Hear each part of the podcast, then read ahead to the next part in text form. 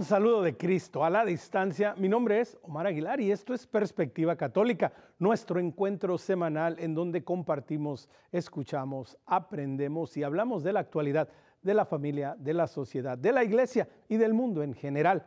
Hoy tenemos un tema sumamente interesante y sumamente importante. Hoy hablamos acerca de la inteligencia artificial.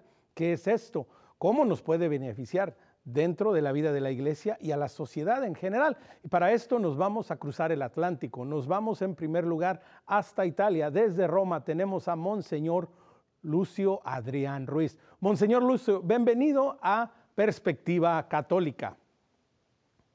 Hola, encantado, una alegría.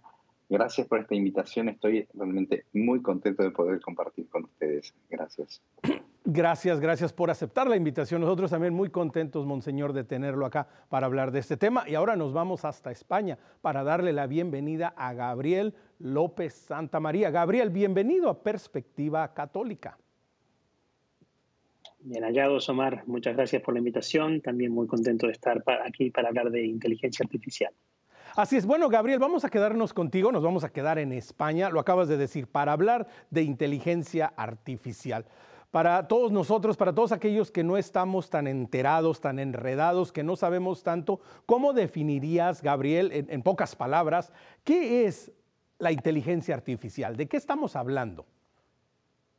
Hablamos de, una rama de la informática que se enfoca en el desarrollo de sistemas y programas capaces de realizar tareas que normalmente requerirían de inteligencia humana. Por eso es una inteligencia, pero es artificial en este caso. Eh, eh, tareas tales como el aprendizaje, la toma de decisiones, procesamiento del lenguaje natural eh, o resolución de problemas. Todo esto es lo que la inteligencia artificial hace como si fuese un ser humano, básicamente. Ahora, Monseñor, escuchando a Gabriel, pues para algunos de nosotros nos vienen aquellas imágenes de, tantas y tantas películas, ¿no? Sobre todo, y también libros de ciencia ficción, que a veces tienen este corte como apocalíptico. Y cuando hablamos de la inteligencia artificial, pues pensamos, ¿verdad?, acerca del fin del mundo, de que van a tomar sobre la humanidad. Pero, Monseñor, ¿cómo afronta la iglesia este reto de la inteligencia artificial? Bueno, eh, en tanto creo que es importante decir que eh, eso de que tú hablabas, ¿no? La, imaginación que todos tenemos de la inteligencia artificial referida a las películas se refiere a un momento, digamos, a la singularidad que se llama, ¿no? Donde hipotéticamente todo este desarrollo, ¿no?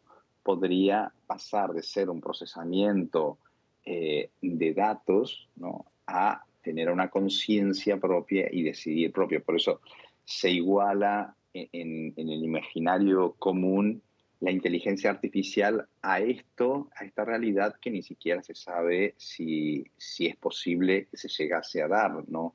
Entonces, creo que es importante entender lo que son los procesos, ¿no? Para poder saber de qué estamos hablando, porque eh, si nos ponemos a hablar incluso como iglesia de una realidad como puede ser esa de la ciencia ficción, el, digamos, el margen de pensamiento y discernimiento puede ser muy pequeño porque evidentemente esa imagen ¿no? que, se nos presenta de, la ciencia ficción o como, como usted decía, eh, eh, es totalmente negativo respecto del hombre, pero no es eso de lo que estamos hablando o lo que estamos teniendo. Aunque sea muy poderoso, aunque sea muy grande, aunque sea muy muy importante como desarrollo de la humanidad, sin embargo, son cosas distintas lo que es la toma de conciencia de lo que es el procesamiento avanzado de los datos. Y por eso, en ese sentido, y es en este punto, no en el de la singularidad, que te respondo, ¿no? Porque como todo avance científico y tecnológico, la Iglesia siempre acoge, ¿no? Eh, de una manera importante, ¿no? Y de hecho, todos estamos trabajando con, con sistemas de, inteligencia artificial para algunos trabajos. Lo importante de esto es la reflexión que se tenga que hacer para los aspectos éticos y antropológicos. ¿no? O sea, antropológico para defender, para, para diseñar la, el rol ¿no? del hombre que siempre tiene que ser ¿no? Eh, primordial. El hombre siempre al centro de. Entonces, eso, es lo que no se puede perder, ¿no? Cuando la técnica quiere ocupar el lugar del hombre, ahí estamos en problemas. Y después los aspectos éticos, o sea, cómo estos sistemas avanzados pueden tener parte en la acción y en la vida del hombre. Para decir un pequeño ejemplo que después tal vez eh, volverá a salir, ¿no? Pero la guía, eh, la conducción automática de los autos, o sea, ahí hay, digamos, las máquinas que van tomando decisiones de cómo conducir y estos son aspectos importantes. Por eso, la parte antropológica y la parte ética. Muy importante. Tal vez volveremos luego ir desarrollando exactamente esta, esta visión, esta perspectiva ah, católica. Gabriel, ah, aunando un poco más en lo que, en lo que Monseñor nos menciona, ¿no? que, que tiene que siempre tenerse en cuenta pues, el lugar del, del, ser humano, el lugar de la persona en el desarrollo de la inteligencia artificial. Es para nosotros, Gabriel, podemos ver así como la inteligencia artificial como, como la última frontera que tenemos que cruzar. Es decir, hace, hace 30, 40 años, pues veíamos el Internet naciendo y se presentaba como, como el mundo digital al que entrábamos ahora, bueno, pues ya es parte íntegra de, de, nuestro día a día, de nuestra vida, de cómo, de cómo nos comunicamos, de nuestros trabajos, de todo lo que hacemos. ¿Es ahora la inteligencia artificial esta nueva última frontera, Gabriel? ¿Lo podemos ver así? Yo no, creo que sea la última, la última frontera para la humanidad. Yo, creo que la innovación y el progreso tecnológico siempre continuarán. En tanto haya seres humanos sobre, sobre el planeta, ¿no? seguirá el progreso eh, tecnológico. Por tanto, no es una última frontera. Sí que es un, salto exponencial. A veces entendemos que o creemos que el progreso es lineal eh, y no lo es. El progreso es exponencial. Y este es uno de esos momentos exponenciales, como la revolución industrial, como la aparición de Internet, la inteligencia artificial hace ocho meses o nueve meses cuando empezó ChatGPT a, a, ser difundido. ¿no? estamos en pañales recién, pero sí que ese es uno de esos momentos de crecimiento exponencial.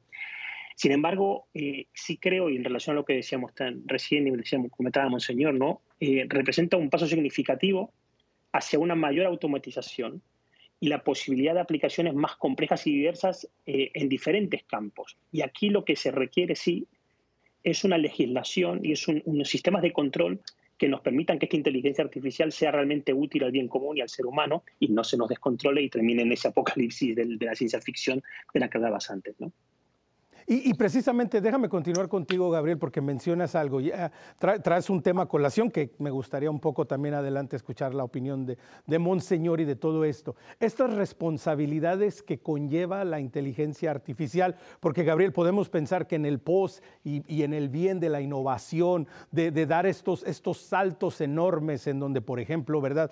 Uh, y todas estas cosas que están surgiendo, que de pronto parece que, que se nos va de la mano, aún como, como humanidad, como sociedad, como gobiernos, como iglesia, aún tenemos que ser conscientes que esto debe de tener un orden, que esto debe de tener una serie de normas, de leyes, de reglas a, a, respetar, a seguir y sobre todo, Gabriel, que nos ayuden a llevarlo por un camino correcto, ¿no? Sí, pero como no, no, es una excepción la inteligencia artificial, es como todas las herramientas tecnológicas que tenemos a nuestro alcance, ¿no? Siempre requieren un discernimiento y, un uso ético de las mismas, las redes sociales y más lejos.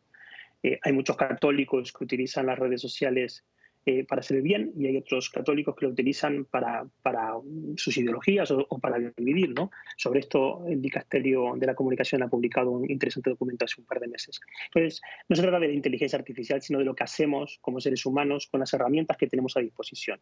La podemos usar para el bien o la podemos usar para el mal. Es algo tan simple y tan básico como eso.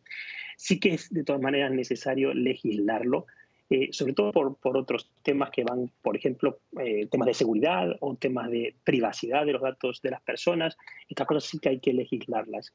Y hay que, yo creo que también es importante para nuestra audiencia que, que estemos prevenidos de, lo, de para qué se puede utilizar la inteligencia artificial. Hace unos meses cuando empezó todo esto, empezaron a aparecer imágenes, por ejemplo, del Papa Francisco en situaciones un poco extrañas, y, si, y, si, y son tan perfectas o casi perfectas que si uno no está prevenido puede tender a creer que esa es una imagen real de Papa Francisco y de cualquier, o de cualquier otro líder ¿no? del mundo. Entonces hay que tener cuidado porque yo creo que nos vamos a adentrar en una época de, del deepfake, ¿no? de, la, de, la falsedad aún más profunda en, entornos digitales. Y, Monseñor, continuando con esto que, menciona Gabriel, que ciertamente ah, en, algunos casos puede ser muy peligroso, ¿verdad?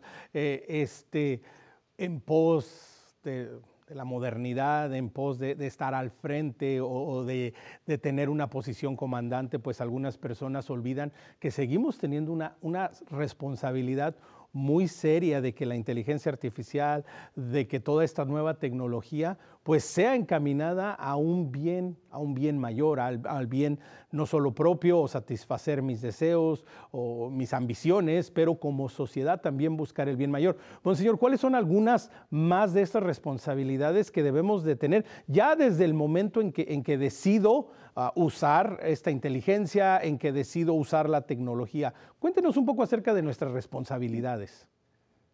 Yo, creo que hay una cosa que para mí es extremadamente importante y que la colocaría a la base de cualquier reflexión. ¿no? La tecnología nunca es neutra.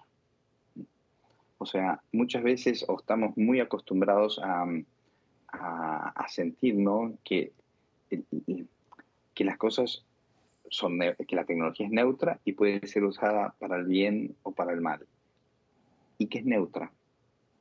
Y eso no es así, porque la tecnología, la tecné, ¿no? Es un artefacto, es algo hecho por el hombre y por el solo hecho de ser hecho por el hombre, tiene una intención, la intención del que lo crea, y una intención para que haga y realice algo. Y entonces eso ya le da una moralidad, ya le da una intencionalidad. Entonces, todo lo que tenemos no, no es una cosa que está ahí objetivamente y eh, lo puede usar uno bien o se puede usar mal. No, ya en sí misma viene con una intención. Les pongo un ejemplo. Cuando estamos conectados, por ejemplo, en un social network cualquiera, yo hago un post, ¿no? Meto una, una imagen o lo que sea. Y si usted está conectado conmigo, yo pienso que lo que yo he posteado le llega inmediatamente a usted y a todos los que me siguen, ¿no? Y no es así, porque la tecnología, como no es neutra, o sea, no es un cable que está conectando a mí con usted, ahí hay una, una realidad que son los algoritmos que toman también decisiones, o sea, ven si mi post, eh, em, digamos, coincide con la política de, ese social network, eh, o sea, hace un montón de operaciones y por eso a veces uno tiene un montón de followers y solo, digamos, el mensaje llega a algunos. ¿Por qué? Porque por la no neutralidad de la tecnología. Entonces yo puedo usarla muy bien, pero ese bien que yo hago, o muy mal, pero eso que hago no realiza todo lo que yo pienso que está haciendo. Esto se da en todas las realidades. La tecnología no es neutra nunca. Y esto nos lleva a dos cosas importantes, ¿no? Primero, la necesidad de la legislación o sea, todos tenemos que pedir ¿no? y, cuidar de que los sistemas de gobierno, ¿no? Sean nacionales e internacionales, nos custodien de frente a esta realidad, porque el usuario mm. solo se, encuentra impotente frente a lo que es la tecnología en sí misma o los grandes productores. Y por eso una legislación que defienda, que controle la, privacidad, los datos, o sea, todo lo que conocemos que debe ser eh, defendidos de la persona humana. Por una parte, la legislación. Por la otra, la necesidad de la educación en la libertad. Porque además de no ser neutra, o sea, esa no neutralidad implica que yo también la puedo usar bien o mal. Entonces, yo tengo que aprender a saber cómo utilizar esa realidad. Porque tiene una intencionalidad la tecnología y también la tengo yo. Entonces, yo tengo que aprender a elegir los valores y vivir por los valores con los cuales quiero vivir. Entonces, me parece importante esto, ¿no? En la parte de nuestra responsabilidad, saber que la tecnología no es neutra, que necesita una legislación y que nosotros también necesitamos una educación en la libertad para ser nosotros señores de nuestra historia. Y muy importante, y Monseñor, uh, me quiero quedar con usted aquí en esta parte porque, bueno, uh, Papa Francisco en más de una ocasión ha hablado acerca de la inteligencia artificial. En un momento, en una de las, de las peticiones de oración por el mes, incluyó la inteligencia artificial, es decir, es algo que la Iglesia viene hablando. Y, y usted menciona la, la, necesidad y la importancia de legislar, de ver todo esto. ¿Y cómo ayuda el Evangelio y cómo a la luz del Evangelio se pueden ir trabajando en esas legislaciones, en ir buscando el verdadero bien común, es decir, como el católico, ¿verdad? Pues de pronto que, que a lo mejor está involucrado en la inteligencia artificial por su trabajo, por un hobby, que se siente parte y que quiere colaborar y que quiere seguir, ¿verdad? Desarrollando todo esto, cómo el católico puede tomar y decir, ok, a partir del Evangelio, esto es lo que, lo que debe de ser o lo que debería de llegar a ser la inteligencia artificial, Monseñor. E, es, muy importante la pregunta que haces porque, digamos, eh, el, el, modelo de humanidad es Cristo. Cristo es el hombre perfecto, ¿no? O sea, nosotros la antropología cristiana nuestra se basa en la perfección humana de Cristo.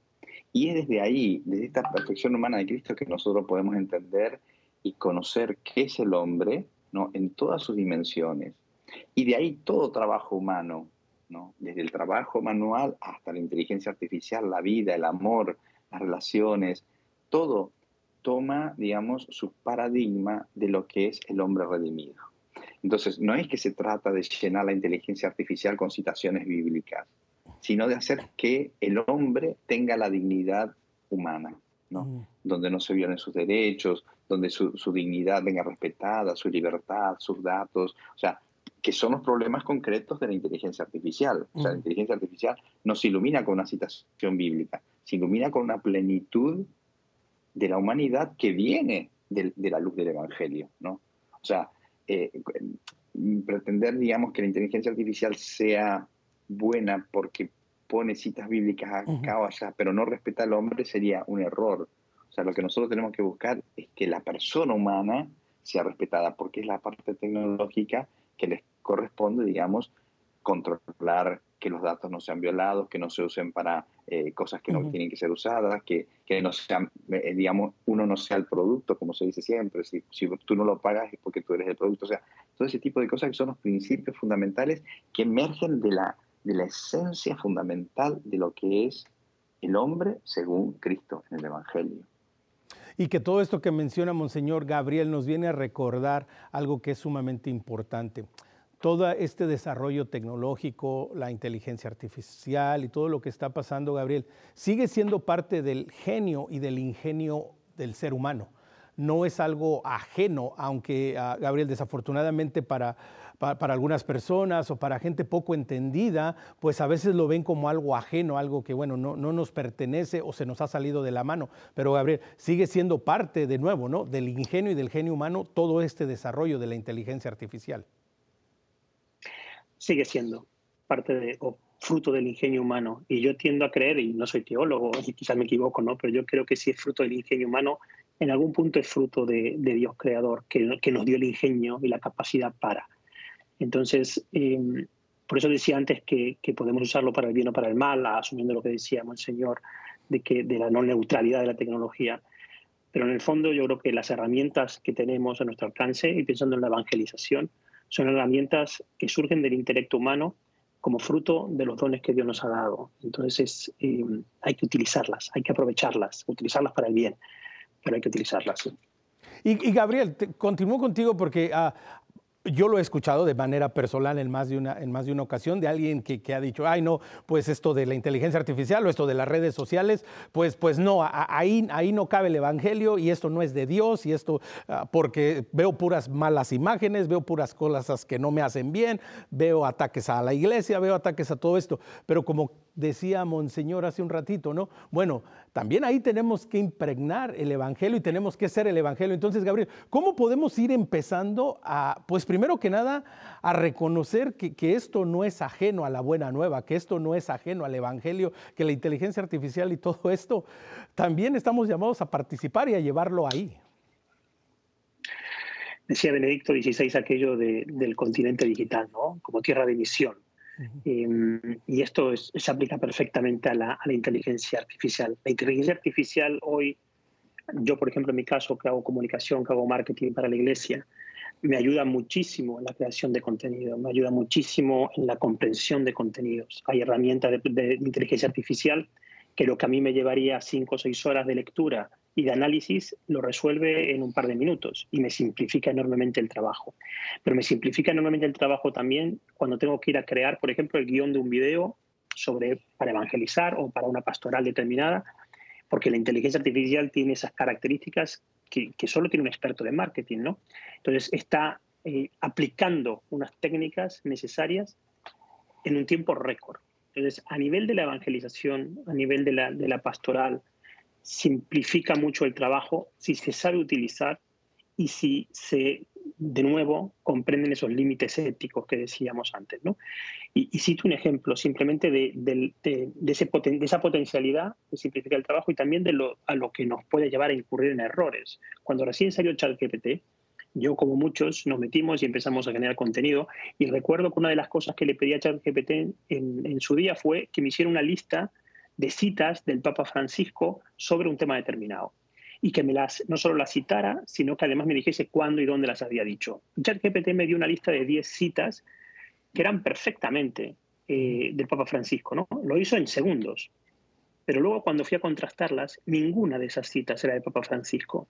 Y ni siquiera el Papa Francisco había dicho algo similar en el momento y en el tiempo que había dicho ChatGPT, ¿no? Entonces tiene la capacidad, evidentemente, de interpretar a Francisco, al Papa, y de producir un contenido, pero falso. Entonces, estos son los límites eh, también que tenemos que comprender y que de nuevo, ah, Monseñor, ¿verdad? Pues lo acabamos de escuchar de alguien que precisamente no trabaja en todos estos medios, que los está tratando de utilizar para, para un bien mayor, para un bien común. Estos grandes retos y estos grandes peligros en donde, Monseñor, a veces también podemos caer en la complacencia y decir, bueno, pues lo dejo todo en las manos del ordenador, lo dejo todo en las manos del chat GPT y que ellos hagan el trabajo y yo simplemente me dedico a reproducirlo. Volviendo al tema que usted mencionaba, Monseñor, la importancia de que no olvidemos que en el centro eh, está el ser humano y que seguimos teniendo una responsabilidad que tiene que ser activa dentro del desarrollo y crecimiento de la inteligencia artificial, Monseñor. Sí, yo creo que eh, a mí me gusta eh, siempre repetir una cosa que para mí es central en, este momento. La digitalidad, digamos, tomada como una cosa amplia, ¿no? Incluye las redes, Internet, eh, la inteligencia, la digitalidad, ¿no? todo este mundo en el que estamos inmersos, no son instrumentos, no son simplemente un cuchillo o una tijera que utilizamos para hacer algo, son una cultura, son mm. nuestra cultura. No son instrumentos, son nuestra cultura. Porque el instrumento se usa, la cultura se habita. El instrumento tiene un especialista y tiene, son algunos. En la cultura estamos todos, estamos todos. el, instrumento es para ser usado, la cultura tiene que ser evangelizada, misionada.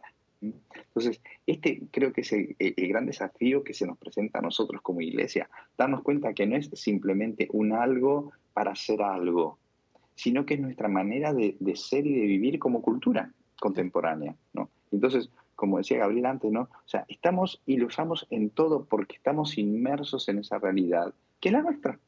Y entonces eso es importante porque tenemos que habitar esta cultura y tenemos que hacer la parte nuestra. Y en, el hacer la parte con ojos redimidos es lo que nosotros también vamos a poder contribuir a purificar lo malo y potenciar lo bueno. O sea, todo, todo lo que sabemos, como los a priori que tienen, con los problemas éticos, el, tantas limitaciones y problemas que, se pueden elencar, ¿no? Pero eso va redimido también y tenemos que ocuparnos. Pero si no nos ocupamos, si lo dejamos, si lo ponemos entre paréntesis, ¿quién lo va a redimir? Si justamente lo que vino a hacer el Señor es exactamente eso, se hizo hombre, tomó la condición de hombre para redimir al hombre. Entonces, esa, esa es nuestra misión. A mí me encanta Pentecostés, ¿no? O sea, fíjense que en Pentecostés, ¿qué, sucedía? Estaban los apóstoles con miedo encerrados y nadie conocía el mensaje. Llega el Espíritu Santo y ¿qué sucede? ¿No? Se abren las puertas y las ventanas, salen a predicar el querigma y todos lo entienden en sus lenguas, en sus culturas. Eso es lo que tenemos también nosotros hacer hoy, ¿no? Abrir las puertas para anunciar en la lengua de ellos el mensaje del Señor.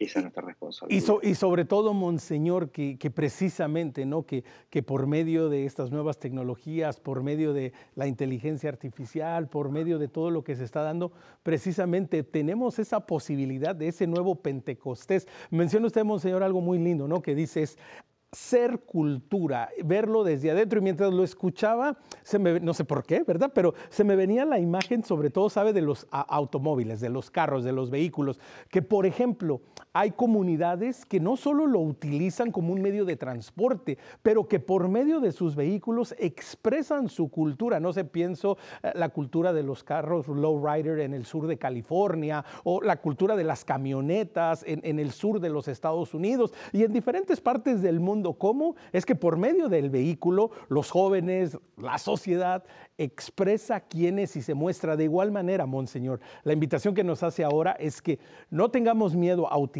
esto que a veces vemos como herramientas, como algo ajeno, y realmente entremos y digamos, esta es una manera en donde me puedo mostrar y Monseñor, creo que ese es uno de los grandes retos, ¿no? Realmente entrar y mostrarnos quiénes somos y no como algo secundario o algo aparte de nuestra vida. Exactamente eso, o sea, es nuestra cultura y nosotros, eh, Pablo VI en la, en la, dice que la evangelización no se, no, no se em, identifica con ninguna cultura, pero le pertenece a todas. O sea, nosotros tenemos que eh, ir a las culturas para llevar el mensaje, ¿no? A todas, también a la nuestra ninguna fue totalmente identificable con el mensaje del Evangelio, porque la cultura es lo que nos pertenece a los hombres y van perteneciendo las distintas culturas a las distintas realidades de los hombres. Y en todas, y para todas tiene que llegar esta luz del Evangelio, esta redención, esta hermosura, este anuncio, esta esperanza. Fíjense que en las redes, y con Gabriel lo, participamos mucho trabajando para el sino digital, y todo esto, ¿no? Eh, ¿Cuánto encontramos la necesidad de la esperanza? la necesidad de una razón para vivir, la necesidad de poder encontrar a alguien que dé una luz, lo que dice Papa Francisco, ¿no? llegar a las periferias existenciales. ¿no? Y esto es lo que nos permite también ser una iglesia en salida, ¿no? ir a buscar a través de toda esta cultura que es la nuestra a todos aquellos que buscan una razón de su esperanza. Exactamente, aquellos que buscan una razón de su esperanza. Y Gabriel, estamos a un par, dos minutitos, un minuto y medio de irnos al corte, pero antes de irnos al corte, quiero plantear esta pregunta y que nos des la primera respuesta y después vamos a continuar, porque esto es algo sumamente interesante. Gabriel, la importancia de reconocer los grandes beneficios que presentan y que nos dan en nuestra labor de desarrollo profesional. Ya lo decías tú, tú trabajas dentro de la iglesia, te dedicas a las comunicaciones, pero la importancia de reconocer que toda esta tecnología, inteligencia artificial y todo esto son un bien mayor si son bien encaminados. Sin lugar a dudas. Yo entiendo mi trabajo como un servicio al reino y desde esa perspectiva utilizo las herramientas que tengo a disposición. Otra perspectiva podría ser, bueno, tengo esto y voy a hacer la, parte más cómoda, ¿no? Voy a hacer que esta inteligencia haga mi trabajo y ya está, como un funcionario. Pero yo creo que al, final es otra vez cómo nos acercamos a estos canales. Exactamente, cómo nos acercamos a estos canales. Y bueno, ahora nos acercamos a la pausa, vamos a tomar un break. Ya lo sabes, si quiere conectar con nosotros, escríbanos a nuestro correo electrónico perspectiva.ewtn.com. También, por favor, por favor, dele like a nuestra página de Facebook, Perspectiva EWTN. No se vaya, regresamos después del corte.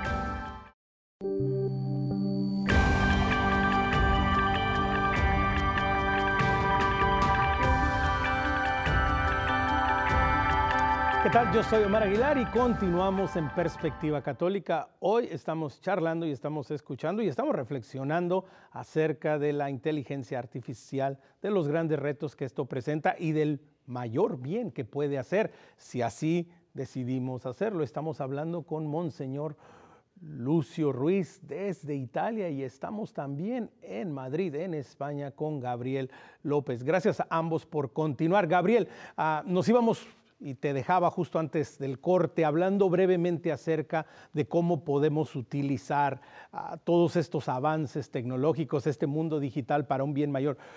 Para aquellos agentes de cambio, aquella gente que de pronto está involucrada de alguna u otra manera en la vida de la iglesia, en la promoción del Evangelio, ya sea de manera completa como un trabajo, o aquellos millones y millones de personas que en el mundo entero lo hacen desde un ministerio, desde un grupo, desde una parroquia, desde una comunidad. ¿Cuáles son algunos de los beneficios y cosas concretas, Gabriel, que deberíamos de estar utilizando y que deberíamos de estar haciendo, como tú lo decías hace un ratito, para seguir llevando el reino de Dios? Pues mira, hay muchas, hay muchas plataformas. La proliferación de, estas herramientas en los últimos ocho o nueve meses es espectacular. Yo utilizo varias en mi día a día.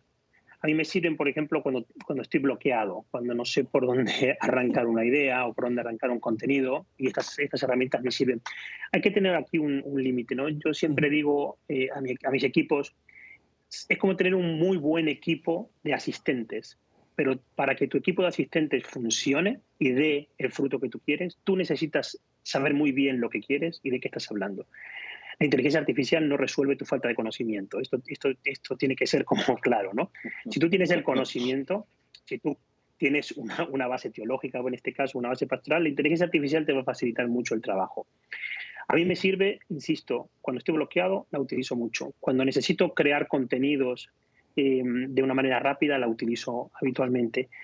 La inteligencia artificial nos permitiría en una parroquia, por ejemplo, crear bonitos y efectivos videos para redes sociales en unos 10 minutos, sin necesidad de conocimientos técnicos de cómo realizar un video, porque hay, hay una plataforma que te escribe el guion, una plataforma que del guion la pasa a imágenes y le pone la música y la produce y lo único que hay que hacer es subirlo. Entonces, em, para eso sí sirve.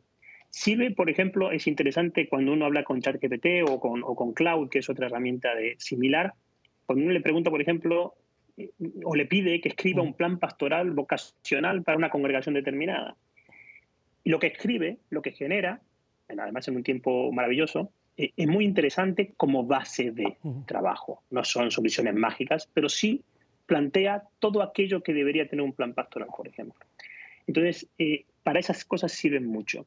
Sirve mucho para el aprendizaje, con las limitaciones que decía antes. Por ejemplo, ChatGPT hay que saber que no sirve para, para las citas, para la historia, no, no, no tiene información actualizada. Pero sí que hay, hay otra plataforma que se llama eh, Video Highlight, por ejemplo, que esto lo que hace es si hay una conferencia en YouTube, por ejemplo, yo lo utilizo mucho con la rueda de prensa de, de, la sala estampa, ¿no? Le meto el link de la, de la conferencia de prensa y en un minuto me da los highlights, los puntos claves de lo que se ha dicho en la conferencia de prensa. Y además me genera la transcripción en el idioma que yo quiera de la conferencia de prensa. Entonces, este tipo de, de herramientas facilitan enormemente el trabajo, en mi caso, desde la comunicación y el marketing. Pues sí que no solo a ti, pero yo estoy seguro que a muchas y muchas personas. Pero, Monseñor, escuchamos a, Gabriel y, él que está inmiscuido, que está metido, que está de lleno en este mundo y que lo utiliza para seguir avanzando el reino. Él nos sigue haciendo una aclaración muy importante, Monseñor, que tenemos que seguir recordando las limitantes que tiene y sobre todo algo que menciona Gabriel, que a veces uno tristemente caemos en esa idea, en esa falsa idea de decir, bueno, pues yo no sé, pero lo busco en el Internet, le pregunto al chat GPT y, ya me hago un sabio. Y, nada más lejano de la realidad, Monseñor, la importancia que debe de seguir teniendo la figura y la persona del ser humano ante todo esto y no dejarnos llevar por esta falsa idea de un, de un conocimiento mayor accesible en 30 segundos. La formación sigue siendo central para el ser humano, Monseñor.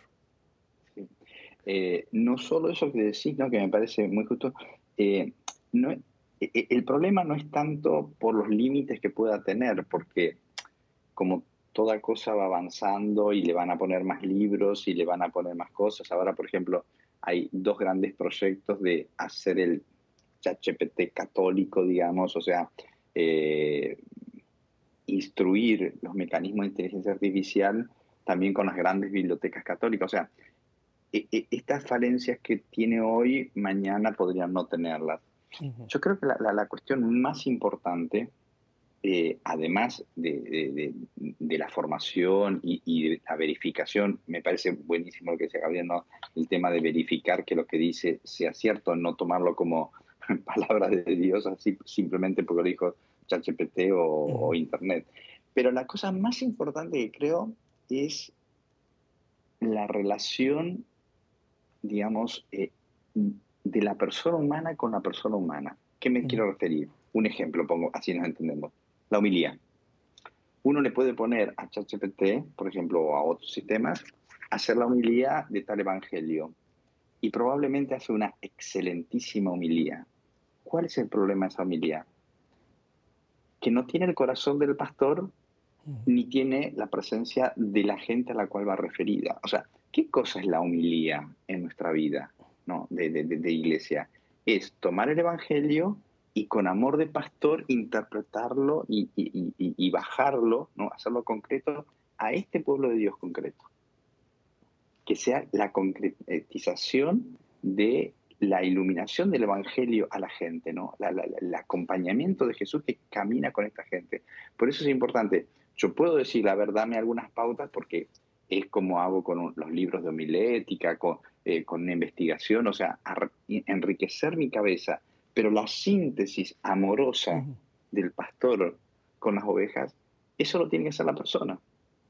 O sea, eh, eh, es, es, la riqueza propia del amor. Y, y, como eso, cualquier ámbito del amor. O sea, yo puedo tomar datos, como decía Gabriel, ¿no? O sea, que me ayuda. Pero la concretización del amor que yo quiero dar, no se lo puedo dejar a la máquina, aunque a veces pudiera hacerlo mucho mejor que yo. Pero que lo haga mejor no significa que sea lo bueno, porque lo bueno es mi amor para la persona que amo o para las ovejas o para lo que sea. El amor de la persona.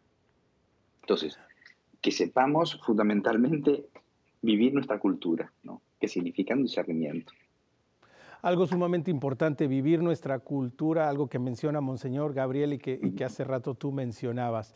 No podemos, no podemos caer en la complacencia de decir, bueno, pues me hace todo el trabajo, me, me desarrolla todo lo que tengo que hacer, yo simplemente un par de botones, un par de teclas y listo, que se haga que tenemos que tener consciente, Gabriel, claro, que esta sigue siendo un mundo, que esta es como lo ha mencionado varias veces Monseñor y que, que yo creo que es, vale la pena recordarlo, que es una cultura en la que estoy llamado a impregnarla. Y no que al final del día por comodidad o a veces por falta de preparación, o verdad, pues diga, pues la dejo que hagan lo que quieran y, y yo nada más me dedico a seguirla, sino Gabriel, también el reto de transformar este mundo en el que vivimos, de transformar esta cultura, de inundarla del bien, ¿no, Gabriel? Eso es fundamental. Y, insisto, siguiendo también la lógica que decía Monseñor recién, tú puedes decirle a estas plataformas que escriban una homilía del Evangelio de Mateo 25 como si fuese Skull Runner. Eh, y, la va a escribir, y lo va a hacer perfecto, pero tú no lo escribiste, tú no eres runner, y tú no tienes esa capacidad teológica. Entonces, al final lo que eres es un impostor. Estas herramientas sirven para eh, facilitar el trabajo, pero hay que utilizarlas de manera honesta, como cualquier otras. Em, y, sobre todo esto que, decía Monseñor Lucio, que, me, que, me, llegó, que es esto del amor, ¿no? De, ponerle tu amor, tu propia vida a esos contenidos, a esas, cosas, porque si no, sí, será técnicamente muy eh, productivo, pero no eres tú, no es tu, no comunicación y no es la comunicación de la iglesia al final. Exactamente, recuerda, me, encanta esto que decías, ¿no? Pues, pues eres un impostor y, en el, y en este mundo en donde parece que esa palabra, ¿no? Fake, impostor, ¿verdad? Falso, ah, está, está en la boca de todo mundo pues a veces, Monseñor, es muy fácil dejarnos llevar y, entrar en ese juego. Y, muchas veces, Monseñor, no es porque, porque las personas sean malas o tengan malicia, sino simplemente, bueno, porque es divertido y porque todo el mundo lo está haciendo. Recordar que esta cultura digital, la inteligencia artificial, toda esta tecnología, la informática, sigue necesitando de la honestidad de aquellos que la crean y de aquellos que participan y de aquellos que la usan, Monseñor. Sí, eh, es importante eso que decís en el sentido de que eh, eh, el, bien, el amor, bien la maldad y la mentira no son cosas que empezaron con GPT o Internet, ¿no? sino que vienen del pecado original, la mentira, el engaño, hacer las cosas fáciles, ¿no?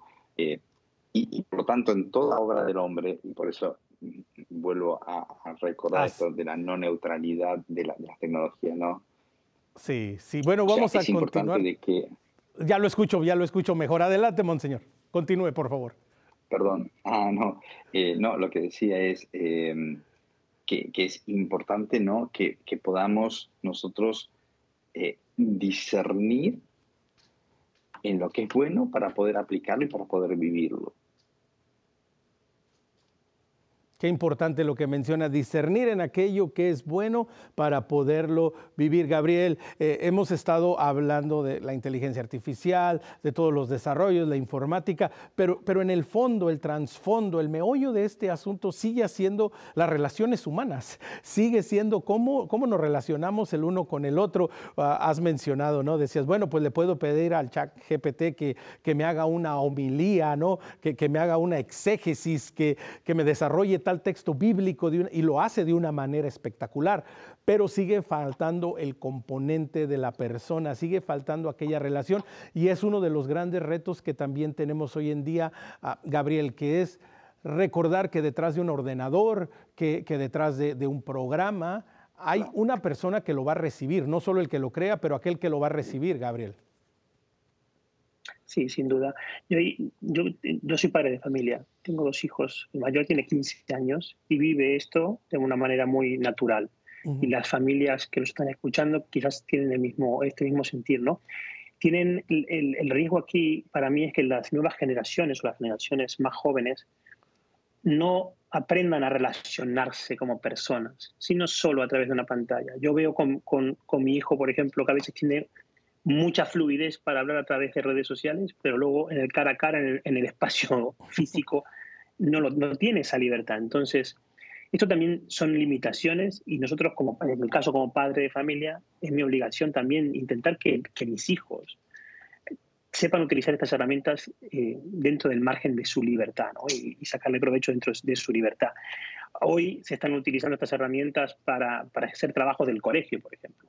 ¿Saben los, los chicos que están utilizando esto quién fue el Lazarillo de Tormes o simplemente tienen una referencia de algo que escribió una máquina en un minuto?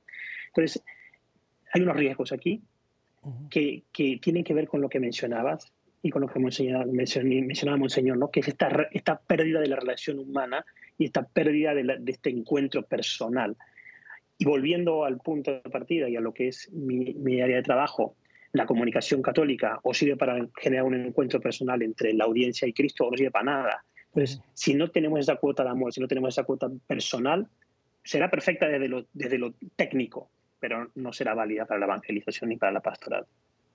Que es eh, al final del día, ¿no? El, lo que estamos tratando de compartir en este día, seguir recordando que todos estos avances, ah, que todo esto bueno parte del genio y del ingenio y de la creatividad y del desarrollo y de la inteligencia humana tiene que seguir siendo centrada precisamente en servir al prójimo. Monseñor, pero no quiero, no quiero dejar que pase el programa sin, sin plantearle una, pregunta y una cuestión que, lo decía yo al inicio del programa, ¿no? Ah, ¿Qué pasa con el temor? ¿Qué, ¿Qué, pasa con esta posible realidad de que la inteligencia artificial y todo esto, pues simplemente llegue un momento en que sea autogobernable? Que, se automande y que sea completamente independiente. Es decir, ¿cómo, afrontamos esta realidad? ¿Cómo, ¿Cómo, nos aseguramos que esto no pase? ¿Y qué podemos hacer dentro de la iglesia, dentro de, nuestras, de nuestras labores, de lo que hacemos, pues para de alguna manera que esto no llegue a pasar algún día? Bueno, eh, en, tanto, eh, la, el hecho mismo de que pueda pasar o no es una cosa discutible, ¿no? Porque el, el, hecho de tomar conciencia de sí mismo implicaría que tiene un alma, ¿no? Porque la, la, sede de, de, de, la autopercepción, ¿no? Del eh, ego sum, ¿no? Yo, soy, e, es una cuestión que desde la fe nos llega mm, de, que, tiene una, que tenemos el alma que decide, que es inteligente, porque el ser humano es inteligencia y es amor, ¿no? Inteligencia y voluntad, ¿no? No es solo inteligencia. Y por eso, cuando estamos hablando de la posibilidad de que la inteligencia artificial tome decisiones, estamos pasando de inteligencia artificial a una voluntad, ¿no? O sea, porque es en la sede de, de la voluntad, no, de, no solo de la inteligencia. Y estos son aspectos muy importantes porque entramos propiamente en la filosofía más eh, profunda. Entonces, por eso digo, la primera cosa que tenemos que ver es si realmente esto sería posible, ¿no? Que una máquina tomara conciencia, lo cual, digamos, eh, siempre queda eso, ¿no? Desde la fe podríamos decir, no lo va a tener porque ese, es el don de Dios de, la conciencia, ¿no? Eh, pero, mm, digamos, yo, yo creo que el problema más grande no está ahí, ¿no? Eh, porque creo que nosotros tenemos una cierta tranquilidad, si podemos decir así, en que la máquina no va a ser igual al hombre en ese sentido. Pero ese punto de la singularity, ¿no? Eh, no es necesario que llegue. O sea, con mucho menos el problema que vos presentás existe. O sea, porque con tanta información, con tanto procesamiento. O sea, no hay nadie que, que haya leído todos los libros que lee la inteligencia artificial. No hay tanta potencia de cálculo como tienen las máquinas para combinar los datos y sacar cosas nuevas o encontrar lo que estamos buscando. Entonces, no hace falta llegar a ese punto allá. Con mucho menos el problema eh, eh, eh, es vigente. Y por eso es necesario que trabajemos multidisciplinariamente. O sea, no es un, la inteligencia artificial no es una cuestión de ingenieros solamente, porque como no toca solamente la ingeniería, sino que toca la vida humana, el trabajo del hombre, las relaciones de las personas, y o sea, toca toda la vida del hombre. Por eso digo que es importante ver que no es un instrumento, sino una cultura. Entonces tiene que ser todas las disciplinas, todas las realidades que se ven tocadas a tener que, tener, que tener una voz en capítulo. Es importante que la multidisciplinaridad se siente para analizar los aspectos éticos, morales, antropológicos, pero también de las distintas ciencias, o sea, de las distintas realidades, porque todo el, como todo el hombre viene eh, tocado, digamos, y viene em, llegado por esta realidad, todo el hombre, toda la realidad del hombre, psicológicas, espirituales, o sea, eh, entonces la multidisciplinaridad es muy importante en esto. O sea, no, no nos olvidemos de esto. Por eso decía, no tenemos que llegar a ese punto que tal vez es más ciencia ficción que realidad, ¿no? Sino que con mucho menos, y eso sí nos tiene que preocupar, porque el tema del trabajo es un problema actual, no tenemos que esperar aquel momento. La gente pierde el trabajo hoy, ¿y de qué van a comer? ¿De qué van a vivir? ¿Cómo van a lograr su propia dignidad? Todo el tratamiento de, de los datos es un problema de hoy. El tema de la ciberseguridad es un tema de hoy. El tema de la dependencia tecnológica es un tema de hoy. O sea, tenemos tanta cosa y por eso, como iglesia y como sociedad entera, estamos llamados a realmente poner, digamos, nuestra contribución para poder hacer de esta nueva realidad humana, ¿no? Una realidad que sea humana.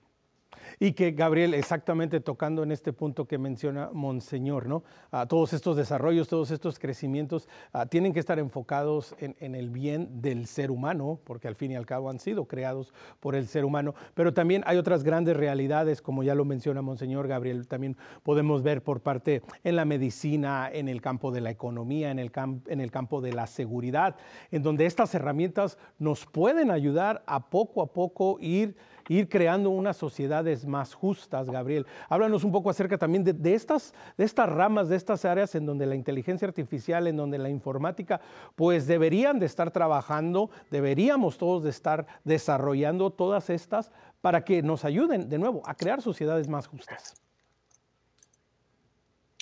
La inteligencia artificial puede ser vista como una extensión del ser humano en términos de su potencial para mejorar la calidad de vida y abordar desafíos complejos. Sin embargo, también debe ser considerada con cuidado para evitar que se convierta en algo que desplace al ser humano o le reste mm. importancia a su dignidad y singularidad. Y termino con esta frase. El temor sobre la extinción de la raza humana debido al mal manejo de la inteligencia artificial es una preocupación válida, pero también destaca la importancia de promover una regulación adecuada y una reflexión ética constante en torno a su desarrollo y aplicación para que sea de verdad una herramienta al servicio del bien común y el florecimiento humano. Y estas cosas que acabo de decir las acaba de generar ChatGPT. Sí, es una, realidad que nos sorprende que, como dicen, ¿verdad? En muchos aspectos hace un maravilloso sentido. Y bueno, quiero, quiero hacerles la misma pregunta a los dos. Hace, hace unos días, solo hace unos días, escuchaba yo un podcast, ¿verdad? De, un par de, de, caballeros que están sumamente involucrados y que su especialidad la inteligencia artificial. Y ellos Hicieron una encuesta entre personas que trabajan en la informática y que están sumamente involucradas en la inteligencia artificial. De la mitad de las personas que ellos entrevistaron, un 10% expresó una preocupación, expresó un temor acerca de que la humanidad dejara de existir, fuera eliminada por la inteligencia artificial. De nuevo, estas son personas que están dentro, ¿verdad? Trabajan, que conocen, que hasta cierto punto son expertos en el área. Monseñor, ¿qué piensa usted acerca de esto? Yo sé que ya no, no lo dijo hace un ratito, pero para que nos quede bastante claro, ¿cuáles son realmente las posibilidades? ¿Qué piensa usted acerca de esta preocupación que algunos muestran de este final apocalíptico por la inteligencia artificial? A ver, yo diría ¿no? Así un, poco provocativamente, ¿no? No me preocupa en este sentido la inteligencia artificial, ¿no? Sino la, la escasez de inteligencia natural, ¿no? Porque la destrucción o no del hombre no va a venir de la máquina por sí misma, sino de la poquedad del hombre, del egoísmo, de las ansias de poder. Lo estamos viendo o sea, lo vimos en esto se llama historia, no, no se llama futuro, ¿no? Mm. De todos los problemas que hemos tenido con las guerras, con, con, las muertes, con, con todo el pecado del hombre que destruye el hermano al hermano, no es un problema de la inteligencia artificial, ¿no?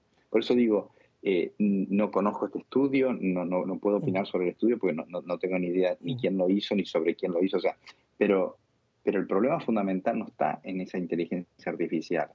Sí, sino, ¿por, qué? Porque ya es un fruto del ser humano. A mí lo que me preocupa es este ser humano que hace consigo mismo y con el otro, con el hermano, ¿no? Porque la primera producción, ¿no? Eh, lo, vemos en Caín y Abel, y no tenían inteligencia artificial, es lo que sale del corazón del hombre, ¿no? Lo que, lo que puede destruir al hombre. Ahí está el problema. Y de ahí en adelante cualquier cosa. ¿no? Exactamente. Gabriel, uh, continuando con esto brevemente, así nos quedan tres minutos. Uh, ante esta pregunta y ante esto que muchos comentan, ¿le estamos dando demasiado poder a la inteligencia artificial? Uh, como seres humanos, ¿nos estamos disminuyendo nosotros mismos al entregarle tanta autoridad y tanto poder? Dependerá de, de cada persona, ¿no? De igual que las personas que entregan el poder de su vida a las drogas, al alcohol o a las redes sociales. Quiero decir, dependerá de qué poder le demos cada uno de nosotros. Yo coincido con Monseñor Lucio que antes nos extinguiremos por nuestros delirios ideológicos eh, y pájaras mentales que por la inteligencia artificial. Es una herramienta súper potente, súper mm, eh, interesante y que está en pañales todavía, pero está en nuestra mano utilizarla bien o utilizarla mal.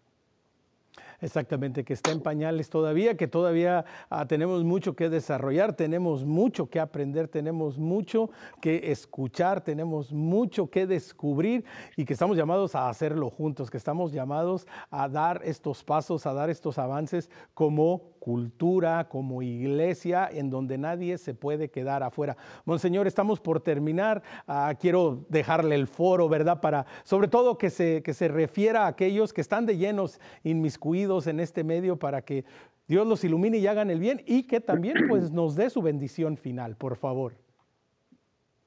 Bueno, no, para terminar, volver a repetir como síntesis lo que dijimos, ¿no?